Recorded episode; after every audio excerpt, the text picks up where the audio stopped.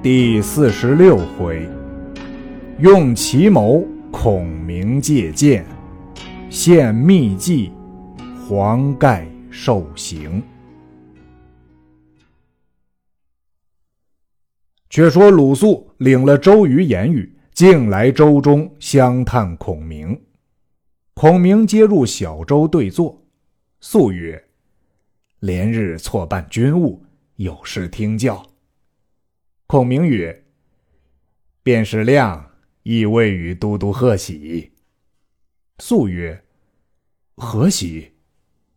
孔明曰：“公瑾使先生来探亮，知也不知，便是这件事，可贺喜耳。”谈得鲁肃失色，问曰：“先生何由知之？”孔明曰：“这条计。”只好弄蒋干。曹操虽被一时瞒过，必然便醒悟，只是不肯认错耳。今蔡张二人既死，江东无患矣，如何不贺喜？吾闻曹操换毛玠、于禁为水军都督，则这两个手里，好歹送了水军性命。鲁肃听了，开口不得。把些言语支吾了半晌，别孔明而回。孔明主曰：“望子敬在公瑾面前，勿言亮先知此事，恐公瑾心怀妒忌，又要巡视害亮。”鲁肃应诺而去，回见周瑜，把上相事只得实说了。瑜大惊曰：“此人绝不可留。”吾决意斩之。肃劝曰：“若杀孔明，却被曹操笑也。”瑜曰：“吾自有公道斩之，叫他死而无怨。”肃曰：“何以公道斩之？”瑜曰：“子敬休问，来日便见。”次日，聚众将于帐下。叫请孔明议事，孔明欣然而至。坐定，瑜问孔明曰：“即日将与曹军交战，水陆交兵，当以何兵器为先？”孔明曰：“大江之上，以弓箭为先。”瑜曰：“先生之言甚合于意，但今。”军中正缺箭用，敢烦先生监造十万支箭，以为应敌之具。此系公事，先生幸勿推却。孔明曰：“都督见委，自当效劳。敢问十万支箭何时要用？”瑜曰：“十日之内，可完办否？”孔明曰。曹军吉日将至，若后十日，必无大事。瑜曰：“先生料几日可完办？”孔明曰：“只消三日，便可拜纳十万支箭。”瑜曰：“军中无戏言。”孔明曰：“怎敢戏都督？”愿纳军令状，三日不办，甘当重罚。于大喜，唤军政司当面取了文书，置酒相待，曰：“待军事毕后，自有酬劳。”孔明曰：“今日已不急，来日早起，至第三日，可差五百小军到江边搬箭。”饮了数杯，辞去。鲁肃曰：“此人莫非诈乎？”瑜曰：“他自送死，非我逼他。今明白对众要了文书，他便两肋生翅，也飞不去。我只吩咐军将人等，叫他故意迟延，凡应用物件都不与其备。如此，必然误了日期。那时定罪，有何理说？”公今可去探他虚实，却来回报。素领命来见孔明。孔明曰：“吾曾告子敬休对公瑾说，他必要害我。不想子敬不肯为我隐晦，今日果然又弄出事来。三日内如何造得十万箭？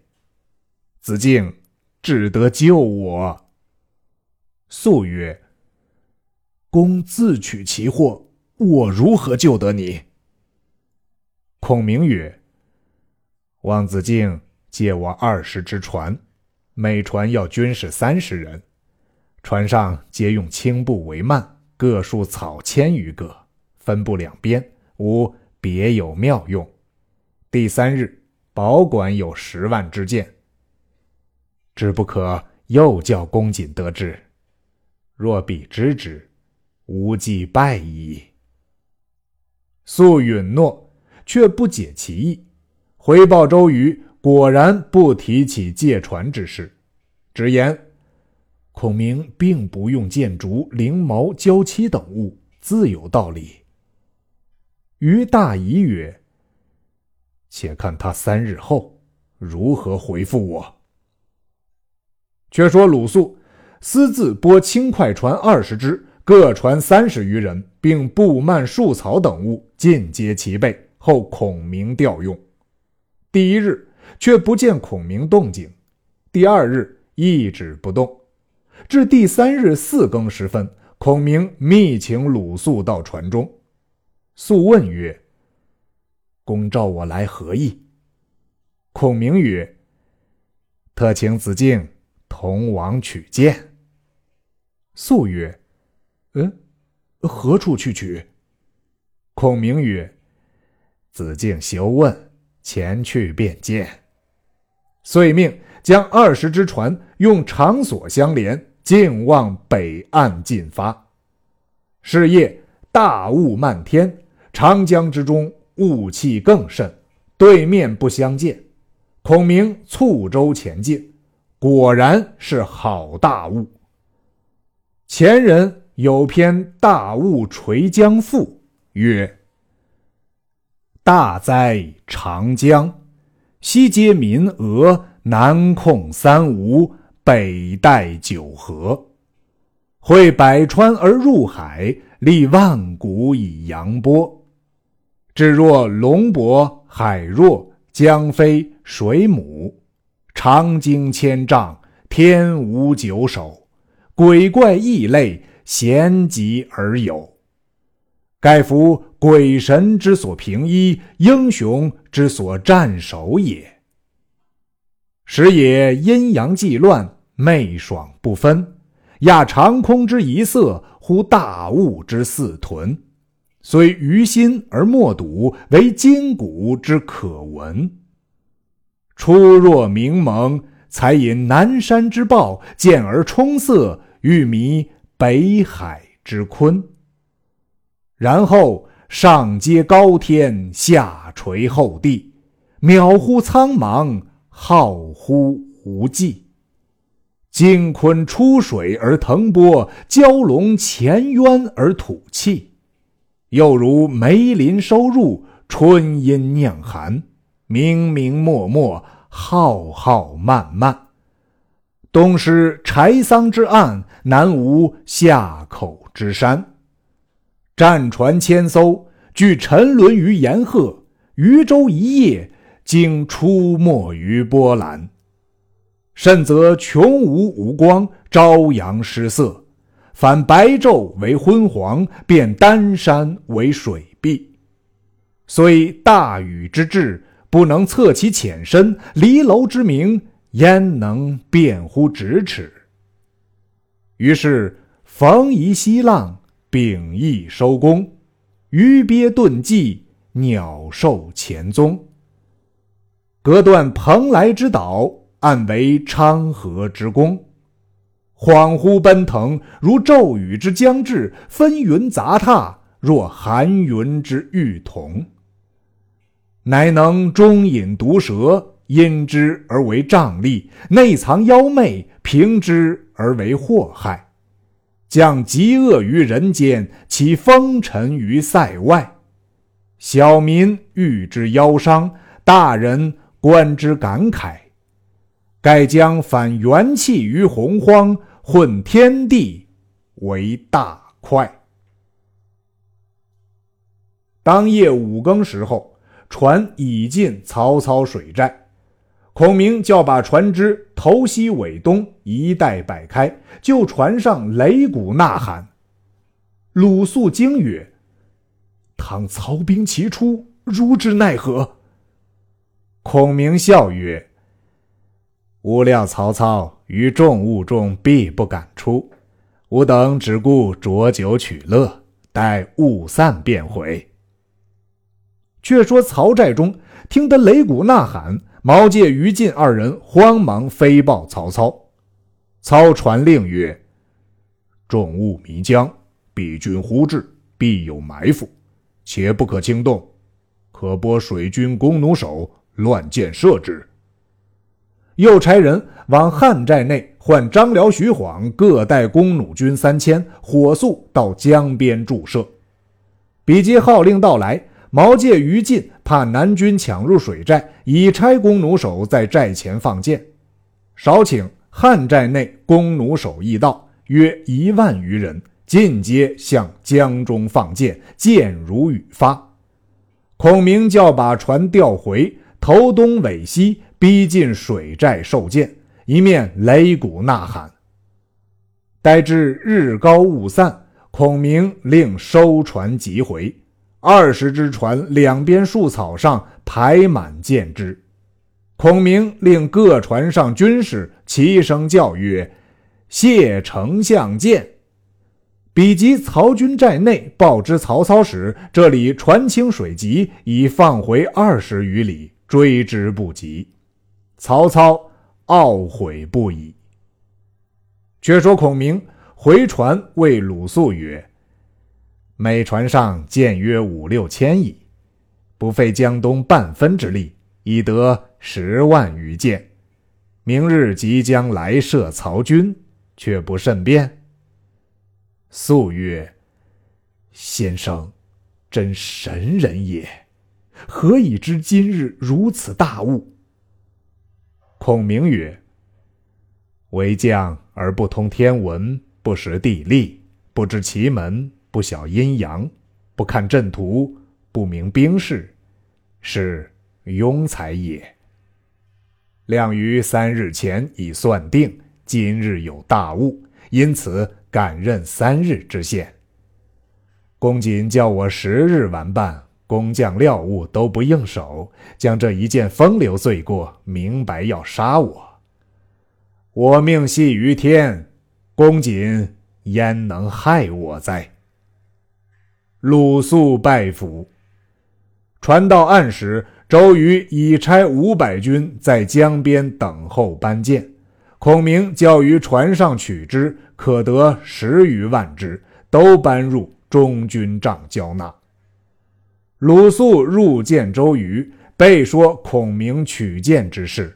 于大惊，慨然叹曰：“孔明神机妙算。”吾不如也。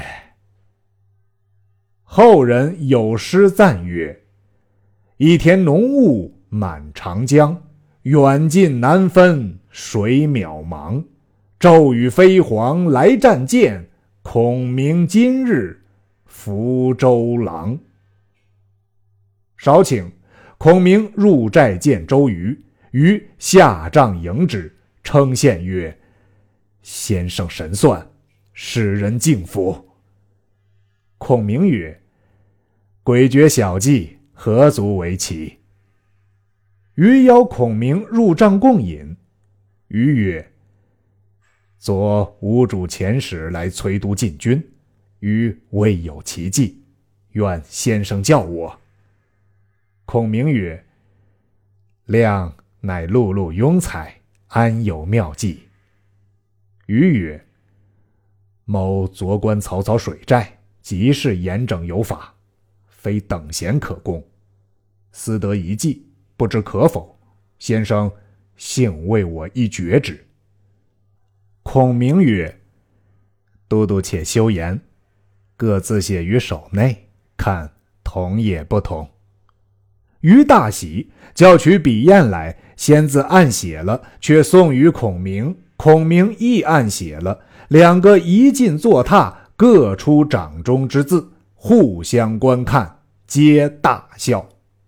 原来周瑜掌中字乃一火字，孔明掌中亦一火字。瑜曰：“既我两人所见相同，更无疑义。”幸勿漏泄。孔明曰：“两家公事，岂有漏泄之理？吾料曹操虽两番经我这条计，然必不违背。今都督尽行之可也。”引罢分散，诸将皆不知其事。却说曹操平白折了十五六万箭，心中气闷，荀攸进计曰。江东有周瑜、诸葛亮二人用计，急切难破，可差人去东吴诈降，为奸细内应，一通消息，方可图之。操曰：“此言正合吾意。汝料军中谁可行此计？”忧曰：“蔡瑁被诛，蔡氏宗族皆在军中。”茂之族弟蔡中、蔡和现为副将，丞相可以恩结之，差往诈降东吴，必不见疑。操从之，当夜密唤二人入帐，嘱咐曰：“汝二人可引些少军士去东吴诈降，但有动静，使人密报。事成之后，重加封赏，休怀二心。”二人曰：“吾等妻子俱在荆州，安敢怀二心？丞相勿疑，某二人必取周瑜、诸葛亮之首，献于麾下。”操厚赏之。次日，二人带五百军士，驾船数只，顺风望着南岸来。且说周瑜正理会进兵之事，忽报江北有船来到江口。称是蔡瑁之弟蔡和、蔡中特来投降，于焕入，二人哭拜曰：“吾兄无罪，被操贼所杀。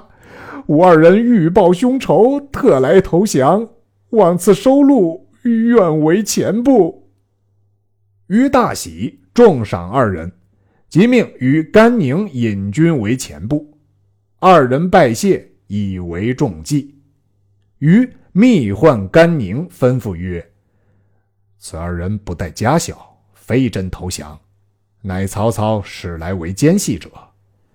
吾今欲将计就计，叫他通报消息。如可殷勤相待，就礼提防。至出兵之日，先要杀他两个祭旗。如切须小心，不可有误。”甘宁领命而去。鲁肃入见周瑜曰：“蔡中、蔡和之降，多应是诈，不可收用。”于赤曰：“彼因曹操杀其兄，欲报仇而来降，何诈之有？你若如此多疑，安能容天下之事乎？”肃默然而退，乃往告孔明。孔明笑而不言。肃曰：孔明何故审笑？孔明曰：“吾孝子敬不识公瑾用计耳。大江隔远，细作极难往来。操使蔡中、蔡和诈降刺探我军中事，公瑾将计就计，正要他通报消息。兵不厌诈，公瑾之谋是也。”素。方才醒悟。却说周瑜夜坐帐中，忽见黄盖潜入中军来见周瑜。瑜问曰：“公父夜至，必有良谋见教。”盖曰：“彼众我寡，不以酒持，何不用火攻之？”余曰：“谁教公献此计？”盖曰：“某出自己意，非他人之所教也。”余曰：“吾正欲如此，故留蔡中、蔡和诈降之人以通消息，但恨无一人为我行诈降计耳。”盖曰：“某愿行此计。”余曰：“不受些苦，必如何肯信？”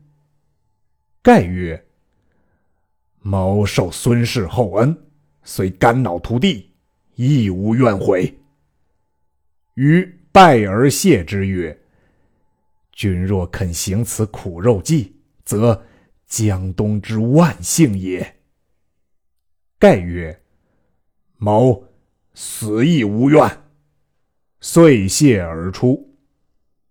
次日。周瑜鸣鼓大会诸将于帐下，孔明亦在座。周瑜曰：“操引百万之众，联络三百余里，非一日可破。今令诸将各领三个月粮草，准备御敌。”言未讫，黄盖进曰：“莫说三个月，便知三十个月粮草也不济事。若是这个月破的。”便破，若是这个月破不得，只可以张子布之言，弃甲倒戈，北面而降之耳。周瑜勃然变色，大怒曰：“吾奉主公之命，督兵破曹，敢有再言降者，必斩。今两军相敌之际，如敢出此言，慢我军心，不斩如首，难以服众。”贺左右将黄盖斩气抱来，黄盖亦怒曰：“吾自随破虏将军纵横东南，以立三世，哪有你来？”于大怒，喝令速斩。甘宁近前告曰：“公父乃东吴旧臣，望宽恕之。”于贺曰：“汝何敢多言？乱无法度。”先斥左右将甘宁乱棒打出，众官皆跪告曰：“黄盖罪故当诛，但于君不利，望都督宽恕，权且记罪。破曹之后，斩亦未迟。”余怒未息，众官苦苦告求。余曰：“若不看众官面皮，绝须斩首。今且免死，命左右脱藩。”打一百几仗，以正其罪。众官又告免，于推翻案桌，斥退众官，喝叫行杖，将黄盖剥了衣服，拖翻在地，打了五十几仗。众官又复苦苦求免，于跃起指盖曰：“如敢小觑我也，且记下五十棍，再有怠慢，二罪俱罚。”恨声不绝而入帐中，众官扶起黄盖，打得皮开肉绽，鲜血迸流，伏归本寨，昏厥几次。动问之人无不下泪。鲁肃也往看问了，来至孔明船中，谓孔明曰：“今日公瑾怒责公父，我等皆是他部下，不敢犯言苦谏。”先生是客，何故袖手旁观，不发一语？孔明笑曰：“子敬欺我。”素曰：“素与先生渡江以来，未尝一事相欺，今何出此言？”孔明曰：“子敬岂不知公瑾今日毒打黄公父，乃其计也？”如何要我劝他？素方悟。孔明曰：“不用苦肉计，何能瞒过曹操？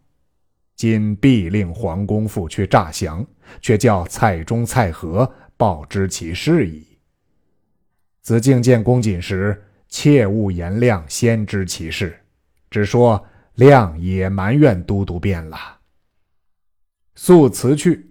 入帐见周瑜，瑜邀入帐后，素曰：“今日何故痛责皇公父？”余曰：“诸将怨否？”素曰：“多有心中不安者。”余曰：“孔明之意若何？”素曰：“他也埋怨都督特情薄。”余笑曰：“今番。”须瞒过他也。素曰：“何谓也？”余曰：“今日痛打黄盖，乃计也。吾欲令他诈降，先须用苦肉计瞒过曹操，酒中用火攻之，可以取胜。”素乃暗思孔明之高见，却不敢明言。且说黄盖卧于帐中，诸将皆来动问，盖不言语，但长吁而已。忽报参谋看泽来问，盖令请入卧内，斥退左右。看泽曰：“将军莫非与都督有仇？”盖曰：“非也。”则曰：“然则公之受责，莫非？”苦肉计乎？盖曰：“何以知之？”则曰：“某官公瑾举动，已料着八九分。”盖曰：“某受吴侯三世厚恩，无以为报，故献此计，以破曹操。吾虽受苦，亦无所恨。吾。”遍观军中，无一人可谓心腹者，唯公肃有忠义之心，敢以心腹相告。则曰：“公之告我，无非要我献诈降书耳。”盖曰：“实有此意，未知肯否？”看则欣然领诺，正是。勇将轻身思报主，谋臣为国有同心。未知看则所言若何？且听下文分解。